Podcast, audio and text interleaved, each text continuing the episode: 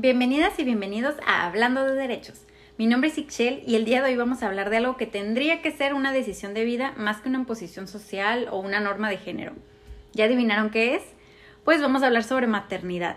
Y para hablar sobre ese tema, por supuesto que decidimos invitar a la experta y protagonista de esta historia, a una mamá. Se las presento, tenemos como invitada a María Romero, mamá por 32 años. Bienvenida María, quisiera comentarte que antes de este podcast elaboramos una encuesta a 100 mujeres en donde les preguntamos qué querían saber sobre la maternidad. Sonó como juego, ¿no? 100 mexicanas dijeron algo así. Sí. Por eso, el día de hoy, las preguntas que yo realice es en realidad la voz de las mujeres baja californianas que participaron en esta encuesta. Así que empezamos con la primera pregunta, que básicamente es desde tu experiencia. ¿Cómo fue tu maternidad? ¿En qué sentidos cambió tu vida? Pues primero, gracias y hola, Ichel. Y un gusto estar aquí. E intentaré hablar de, mi experiencia de vida, ¿no? Porque definitivamente yo creo que la maternidad es este, una experiencia individual. El embarazo cambió mucho mi vida, principalmente, o el que más noté fue el de mi vida social porque pues tenía 18 años, estaba en la prepa, en la edad de, de, la diversión, ¿no? El querer salir y el querer andar por todos lados. Ese fue el primer cambio, entonces ya no tenía el mismo interés que mis compañeras, que mis amigas, entonces pues obviamente eso me empezó a alejar e, de ellas porque cada vez era, cada vez era más el no, no, no voy, o no, no quiero, o, o el después de ya no puedo, ¿no? Pues ya, ya eran más meses, ya no, ya no puedo. Otro de los aspectos que, siento que cambió definitivamente fueron eh, mis prioridades, ¿no? Y empiezas a ver por otras cosas. Ya no me preocupaba tanto por si iba a pagar el próximo semestre o no, sino más bien como que, ah, ok, voy a guardar porque la ropita o esto se va a necesitar y cosas, cosas de, de, ese tipo, ¿no? Por supuesto que no dejé de estudiar, pero priorizaba la, las necesidades de, de mi bebé, ¿no? Entiendo que tienes tres hijas. Así es. ¿Tu maternidad fue siempre igual? No, no, no, no siempre fue igual. Los tres embarazos fueron totalmente diferentes. Eh, la situación económica también era diferente y mi medio social era también diferente. Entonces no se vio afectado de la misma, de la misma manera, ¿no? Una de las preguntas que también nos hicieron mucho es cuáles son las recomendaciones a tomar en cuenta antes del embarazo. Y te lo comento porque, por ejemplo, Entiendo que una persona que haya tenido algún episodio depresivo a lo largo de su vida tiene más probabilidades de desarrollar depresión postparto. Por eso es importante mencionarlo en este caso pues a tu ginecóloga, a tu ginecólogo en el caso de que sea varón, al personal de psicología también que, con el que tienes relación. Pero, ¿qué otros aspectos podríamos analizar antes de pues, gestar una vida? Fíjate que esto es muy, muy importante y es algo que definitivamente no hice y algo que yo creo que ahora puedo decirle a las personas, a las chicas que tengan interés de eh, traer una vida o bien que ya están en esta situación. Bueno, independientemente de tu salud física, el que tengas las condiciones viables para, para tener un bebé, creo que es fundamental la psicológica a veces no nos damos cuenta que nuestras vivencias nos han causado una, un daño. Traemos vivencias que no, que no entendimos o que eh, vamos escondiendo o que no supimos manejar y que nos van a traer, cuando, cuando tengamos a nuestro bebé, van a salir, van a salir a la luz y nos van a traer inconscientemente conductas o comportamientos que nosotros dijimos probablemente que no lo haríamos o que no entendemos por qué estamos haciendo determinadas conductas. Entonces creo que para mí el factor más importante sería el, psicológico. Sin embargo, eh, a pesar de que hay instituciones que ofrecen el acompañamiento psicológico gratuito, como lo es la Comisión Estatal de Derechos Humanos, el Instituto Municipal de la Mujer, en la mayoría de los casos este es un es una situación económica, ¿no? el psicólogo, la psicóloga cuestan, así como todos los estudios ginecológicos, todo lo que sea relacionado con bebé tiene un costo. Y de, creo que de aquí viene este interés de las encuestadas por saber cuánto cuesta formar una familia, cuánto es lo que se necesita para formar una familia. Pues realmente no tengo el cuánto se necesite para formar una familia o cuánto cuesta, porque definitivamente que esto depende del nivel socioeconómico de cada quien, ¿no? alguien podrá costarle mucho más que alguna otra persona, pero creo que definitivamente traer una vida al mundo es, es costoso para cualquier nivel. Y sí, la salud, tu salud, priorizar tu salud como mamá eh, este, también es costosa, pero creo que hoy es, hay un factor importantísimo que es el Internet. Antes no teníamos el acceso. A mí no me tocó tener un, un teléfono, no tenía internet, o sea, no tenía San Google para este, andar investigando o haciendo preguntas. Entonces creo que las chicas hoy, con mucho cuidado porque también hay mucha basura, pero creo que hoy eh, se puede preguntar, se puede buscar y se puede eh, encontrar medios que no son los adecuados, pero que por lo menos te van a ayudar a ir librando ciertas dudas que tengas sobre tu embarazo, sobre tus situaciones de vida, ¿no? O que te puedan encontrar, eh, sí, ayudar a encontrar un lugar que te canalicen y que te orienten, ¿no? el día de hoy tú eres nuestro San Google de, en cuestión de maternidad. bueno. Te pregunto, ¿qué cambios hormonales experimentan? Bueno, a mí relativamente me fue muy bien. No tuve eh, grandes cambios hormonales, sino yo creo que los característicos o los que toda mujer presenta, que es la inflamación en, en las mamas, un poco de inflamación en las piernas. Hay personas que sé que se llenan de varices, que tienen eh, que pasan su casi todo el embarazo con muchas complicaciones hormonales, dolores de cabeza, hemorroides y ese tipo de situaciones, ¿no? Eh, afortunadamente para mí eh, fueron muy, muy, muy leves. Tuve embarazos relativamente, relativamente tranquilos en cuestión hormonal. En cuestión física, con mi segundo y tercer embarazo tuve eh, una infección que no sana, en las vías urinarias que no, este, que no sanaba y eso puso en riesgo al bebé. ¿sí? Entonces fue desde el primer mes, llegó el segundo mes y cada vez se iba complicando más, se iba complicando más. Ya en el tercer mes la situación sí estaba como un poquito ya más alarmante. Afortunadamente pues no pasó, se controló, ¿no? Se controló. Pero sí era una constante eh, de reposos y esas situaciones donde te haces sentir vulnerable, te sientes muy vulnerable porque dices, o ¿qué, estás, qué estoy haciendo, no? Porque que mi bebé eh, quiere salir antes de tiempo, ¿no? Esta cuestión física, pues también te trae otra psicológica, ¿no? y, entras con culpa y entras con varias situaciones, decir, algo no estoy haciendo bien en este embarazo para que, para que se esté dando esto, ¿no? Además de esas limitantes que por las condiciones que estabas viviendo tenías, como el reposo, ¿hay alguna limitante que el embarazo genere? Es decir, eh, puedes hacer del baño con regularidad, correr, hacer ejercicio, tener relaciones sexuales. Puedes eh, hacer del baño los, eh, con regularidad o normalmente, yo creo que los primeros meses. También sé que hay personas, que hay mujeres que les da diarrea o están estreñidas todo su embarazo, ¿no? A mí me pasaba nada más a los finales del mes y luego, lo cual me parece lógico porque pues está más inflamado todo, entonces hay obstrucción en nuestros intestinos, entonces creo que es por eso. Limitaciones, pues sí, sí puede, sí hay limitaciones porque pues ya no puedes ah, hacer ciertas actividades como cargar demasiado pesado, como correr, salvo que seas una persona que hace ejercicio desde siempre, eh, ahí ya su médico, yo me imagino que les recomienda quizá, no sé, un poquito más de reposo, no o sea, no el ejercicio habitual. Pero sí, como mencionas, tiene que ver con, con, tu actividad física. La actividad física que ya llevas, ¿no? Tu ritmo de vida también. Sí, definitivamente tiene que, que, ver con tu ritmo de vida.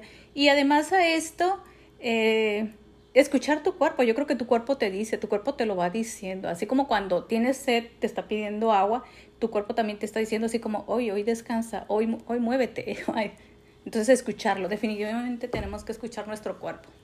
Y en el embarazo más. Y no comer de más, eso es una gran mentira.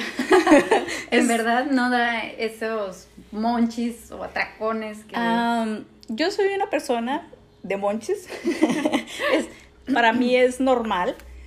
Entonces no, no, no los viví de una manera exagerada, eso que dijeran, ay, se me antoja esto, se me antoja. No no, no me, no me sucedió. Eh, no me limitaba, pero no exageraba. O sea, nunca fui de las personas de que, ah, como, ay, ya estoy embarazada, voy a comer esto. No, no lo hacía. De hecho, conforme los embarazos iban avanzando, yo sentía que comía menos, tenía menos, me llenaba mucho más rápido. Cada vez comía menos porque no, pues me sentía súper satisfecha, entonces no necesitaba comer de más.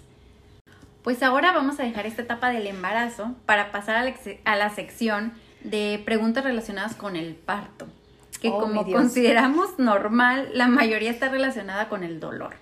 Parir es, correcto. ¿Es tan complicado y doloroso como lo cuentan? Parir es doloroso, sí, complicado también.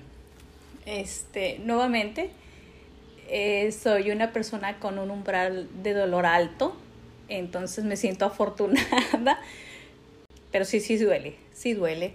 También me siento afortunada porque en mis tres partos llegué prácticamente a dar a luz. Y he tenido amigas que han tenido días, que las tienen caminando, porque tienen una labor de parto de días, ¿no? Entonces, afortunadamente, para mí no. Mi labor de parto fue muy rápida y el dar a luz también fue rápido. Y es complicado sobre todo cuando el bebé no viene en posición. Mi primer embarazo, eh, el bebé no estaba en posición. Eh, de hecho, nació a los ocho meses entonces inició la labor de parto.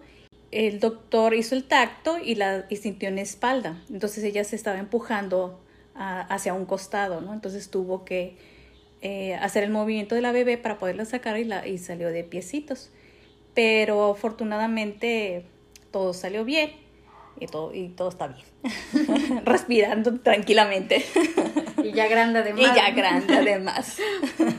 Entiendo también que como mencionabas, depende de cada persona. O sea, si tienen alguna enfermedad, alguna complicación, por ejemplo, de espalda o de cadera, puede ser más complicado y doloroso. Y bajo esta premisa es importante siempre avisar a tu doctora, a tu doctor sobre tu situación para que tome las decisiones más prudentes de acuerdo a, a la situación de las personas. Aquí quisiera hacer un comentario porque a veces llamamos al parto vaginal el parto normal. Claro. Y con eso estamos imponiendo un juicio, porque hay mucha sanción por las mujeres que deciden. Claro. O sea, que deciden hacerse o la vida más fácil. A veces lo hacen como para evitar el dolor del parto vaginal, pero al final es una decisión que toma la mujer. Y también hay casos de violencia obstétrica en donde el personal médico es quien decide hacer la cesárea para facilitarse su trabajo y ganarse unos billetes más, ¿no? Porque claro. cuesta más eh, la cesárea. O los que se atreven a usar forces, ¿no? Sí. En cuanto lastiman, o sea, ese, ese tipo de situaciones, ¿no? Creo que aquí es importante que resaltemos que al final de cuentas la decisión tiene que ser de la mujer. Definitivamente. Así como la maternidad, también la forma en la que quieren eh, parir, la forma en la que quieren llevar a cabo su maternidad. Es, es correcto. Creo que sí nos deberían de dar, porque también mis tres partos son, son vaginales. La posición en la que te ponen es sumamente incómoda, ¿eh? Es sumamente incómoda, no te, no te ayuda nada. Y tu cuerpo te dice instintivamente que te acomodes de otra manera. Eh, con los tres yo recuerdo muy bien que mi cuerpo, y, y lo intentaba yo, ¿no? acomodarme mis piernas y todo de cierta manera, casi como sentada en cunclillas, que ahora he visto que es como una práctica más sana y más natural para traer al, al mundo a un bebé. Y ellos no, o sea, la forma en la que te acomodan eh, te obstaculizan tu cualquier movimiento y cualquier apoyo que tú pudieras darle a tu bebé y al médico para dar a, luz, ¿no? Entonces sí creo que desde ahí deberían de preguntarnos qué es lo que queremos o cómo nos sentimos, ¿no? Claro. Y ahorita que mencionas cómo se sienten, quiero saber cómo se sienten, qué pasa en tu cuerpo. Por supuesto que nace el bebé, sientes que después sale la placenta y todas estas situaciones.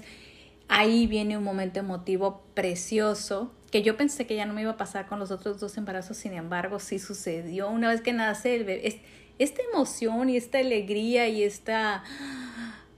no sé cómo explicarlo pero es, es, una sensación increíble al tan solo escuchar, el sentirlo, porque ninguna de las tres lloró en el momento, pero en cuanto lo sacan y lo ponen encima de ti, es como, wow, y ya después de escuchar el llanto, no, es una emoción donde se te olvida el dolor, se te olvida todo, no te importa que todo el mundo está alrededor y te están sacando la placenta y todo está asqueroso, la verdad, tu bebé lleno de sangre, porque la es la verdad, pero es, para ti es lo más hermoso y el bebé es el bebé más encantado, la bebé más hermosa del mundo, entonces ahí está.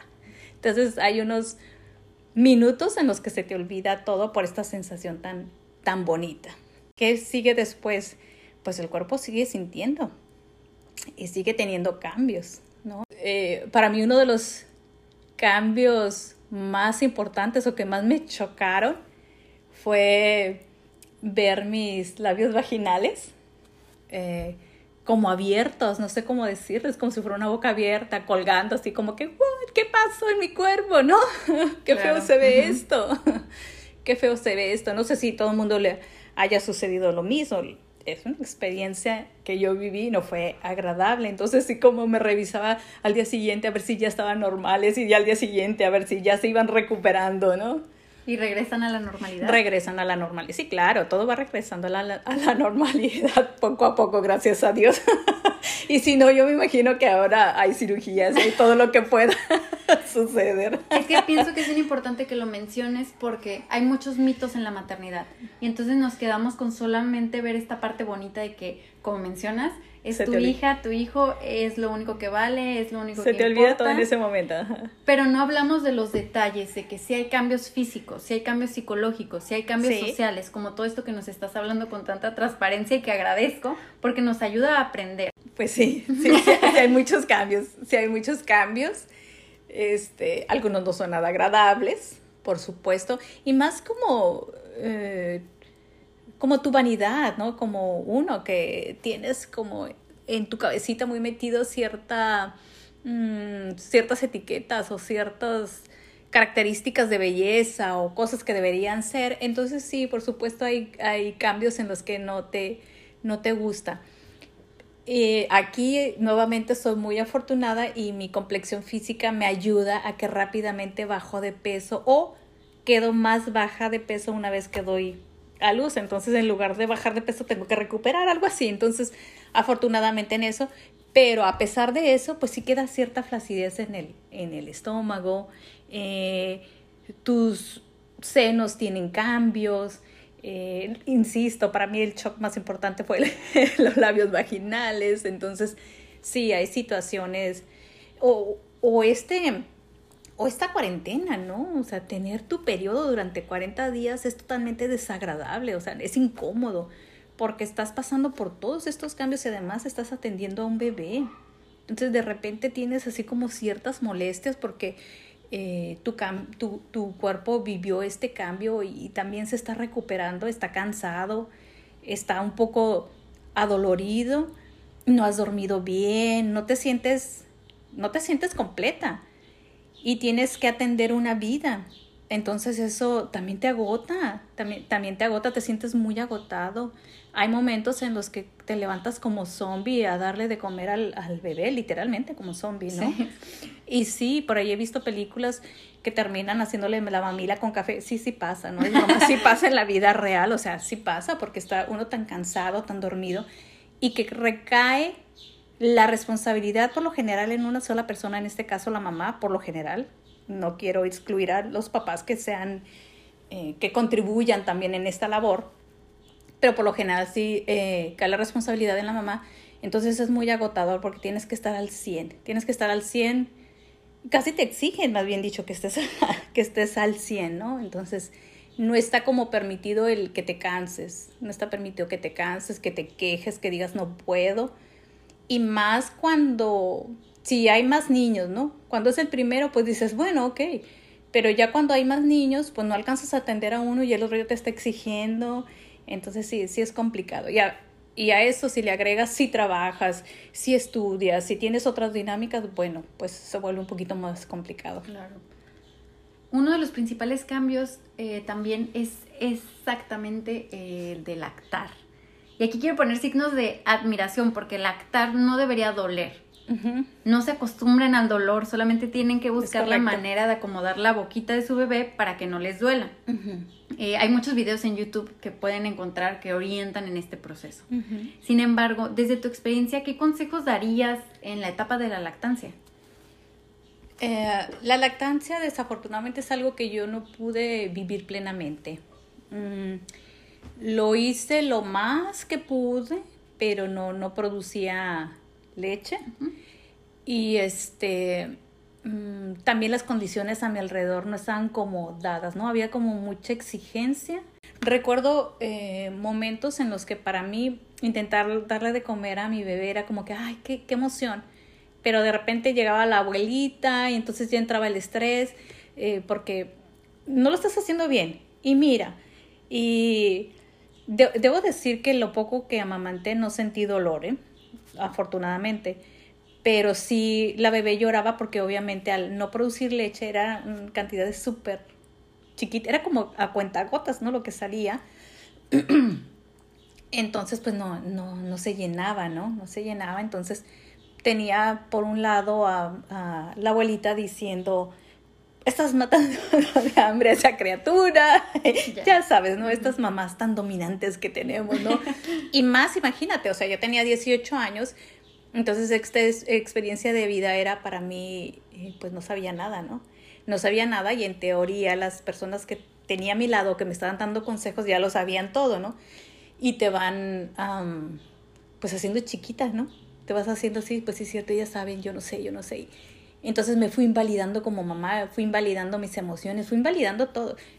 Así, así me sentía, ¿no? dije yo, pues es cierto, estoy matando a mi bebé de hambre, no come, no esto. Y luego iba con, con mi ginecólogo y le decía, y entonces él me decía, pues, ¿para qué quieres que te dé algo para producir leche si además estás este, estudiando y trabajando? Y luego todavía con la bebé. Yo decía, yo, ok, o sea, ¿no? Entonces había, sí había como mucho estrés y ya después de, un cierto tiempo, en lugar de ya ser placentero para mí, fue también como estresante y desagradable y eh, el, entorno, ¿no? La, dinámica era, era un tanto complicada.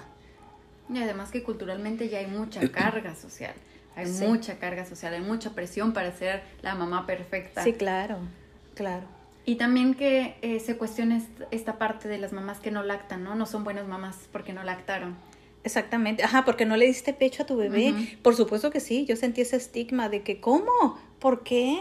Eh, no, sí, claro que lo sentí, claro, claro que lo, lo sentí. ¿Y por qué por tan poquito tiempo?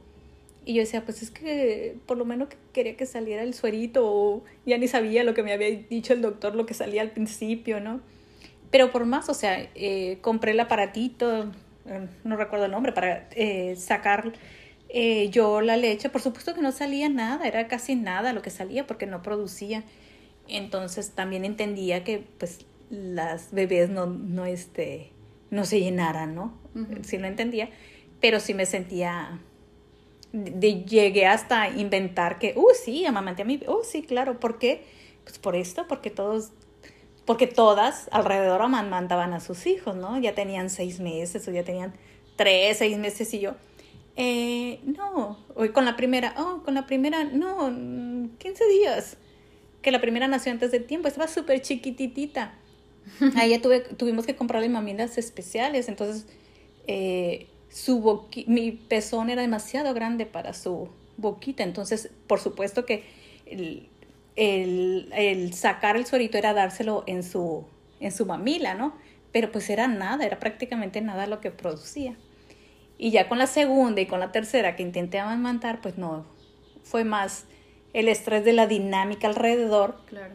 que la satisfacción, la primera satisfacción, ¿no? O sea, yo toda emocionada en esa primera satisfacción de acercar al bebé y, no, y te voy a decir que desde el hospital, ¿eh? Desde el hospital, no voy a decir que el nombre del hospital, pero las madrecitas, esta presión de que, ¿cómo? No sabes, órale y no le está dando bien, por eso está llorando el chamaco. Y yo, ¿no? Entonces, algo así, ¿no? Pero hay soluciones. O sea, el punto que tenemos que dejar bien claro es que eso no nos hace malas mamás. Ah, claro. No fuiste mala mamá por hacer eso, ni lo serán las próximas mamás que no puedan lactar. Hubo soluciones, ¿no? Así es, así es. Hay, alternativas, claro. Aquí quiero compartir una experiencia relacionada a la lactancia. En los comentarios una chica nos puso su testimonio y lo quiero comentar porque para mí fue algo nuevo, quizá para ustedes no, pero es importante que lo resaltemos. Menciona, tenía tantas ganas de que mi bebé tomara solo pecho que me la vivía dándole pecho y llegué al punto de que mi pezón se desprenda, literal, se me cayó. Solo tomé un día de descanso para que sanara al menos y cerrara la herida y continuar con todo el dolor para tener una lactancia exitosa. Pero jamás en mi vida había escuchado o leído que se me iba a caer el pezón por lactar. He escuchado eso, la verdad no conozco a nadie que le haya sucedido. Eh, escuché también que se agrietaban y que sangraba, ¿no? Por las grietas. No sé si esta herida lleve después a, que se caiga. Creo que tenemos que dejar la vergüenza y eh, acudir a nuestro médico y decir, esto está sucediendo en mi cuerpo, ¿no? Esto está sucediendo y, saber, yo creo que el médico ahí desde el principio te va a decir si es correcto, ¿no? El médico, la médica, te tiene que decir, te tiene que orientar. Por eso me encantó que lanzáramos esta encuesta a las mujeres baja californianas, porque como dices, se quitaron esa vergüenza y en el anonimato nos hicieron sus preguntas. Una de las preguntas es, ¿qué pasa con tu menstruación? ¿Sí se regulariza después? Sí, sí se regulariza después de los 40 días. Ah, por supuesto que aplaudes y te llenes de alegría cuando justo en el es exactito, un reloj exacto, justo en el 40 días, 41, ya no tienes periodo. Dices, ¡ah, aleluya! por supuesto que sí y ahí ya van a venir tus, dependiendo tu periodo, 28 días, no sé cómo, cuál sea tu regla, pero entonces ya, y, se empieza a normalizar, se normaliza. Ahora pasemos al momento de ya tener a tu niña o niño. ¿Cuáles son los principales desafíos de la maternidad? Uy, son muchos. Sobre todo las expectativas, las expectativas, la exigencia, todo el mundo opina, todo el mundo sabe, todo el mundo quiere, todo el mundo te exige que seas perfecta, que seas la, la mamá al 100, ¿no? Que estés ahí, que te enteres de todo, que sepas todo. E, es mucho porque eh, tú vas aprendiendo poco a poco, tienes la intención de ir aprendiendo poco a poco, ¿no? Aquí yo diría otra vez que sigas tu instinto, sigas tu instinto y no escuches yo cometí el error de escuchar, escuchar mucho. Tenía dos mamás, tres mamás por ahí, muy dominantes en la familia. Entonces, todas te aconsejan y todas quieren y pues todas saben. Entonces, en mi caso yo tenía 18 años, por supuesto que, que para mí toda, para mí todo, me sentía como la niña tonta. así me sentía, la niña tonta. La niña que ya la había regado, la niña tonta, la niña ya se, ¿no? Entonces, lo menos que tenía que hacer era escuchar a las que sabían y pues las que sabían, pues sí sabían, pero como que no sabían tan bien, ¿verdad? Entonces, entonces sí, de repente mi instinto me decía una cosa y, por estar escuchando a las otras personas, a las otras mamás, decís tú, ok, ok, y seguías el consejo y te dabas cuenta que no era el consejo para ti. Por eso aquí es muy importante, creo yo que sí es también personalísimo. Entonces, yo diría eso, sigue tu instinto porque hay, hay algo en ti que te dice de alguna manera qué es lo que tienes que hacer, cómo es que tienes que actuar. Y definitivamente tienes que armar un caparazón para todas las todas esas exigencias sociales, ¿no? Mm, en esta perfección, en esta mamá perfecta. No, las mamás no somos perfectas. Nos equivocamos mucho, nos enojamos mucho y nos frustramos mucho también porque pues estamos aprendiendo y no sabemos. Ojalá cada bebé viniera con un instructivo y te dijera, ¿no? A, ensambla A con B y te va a dar, ¿no? O sea, ojalá, eh, ojalá existiera eso. O el momento en el que ya no sabes qué hacer con el bebé y tú necesitas un poquito de espacio. Bueno, ojalá existiera el que le quitara las pilas y lo dejaras descansar para que tú también descansaras, pero eso no existe, ¿no? Eso no existe. Entonces yo creo que hay que darnos permiso de sentirnos agobiadas y pedir ayuda y normalizarlo. Y creo que también aprender a poner límites. aprender a poner límites en todo este contexto social, familiar, porque si bien es cierto lo que mencionas, la característica de las familias mexicanas es que en todo estamos. Eso es cierto. y con todo opinamos, ¿no? Sí, definitivamente. Por más que la ames, por más que ames a esa persona, en mi caso voy a hablar de mi mamá y ahorraré las demás.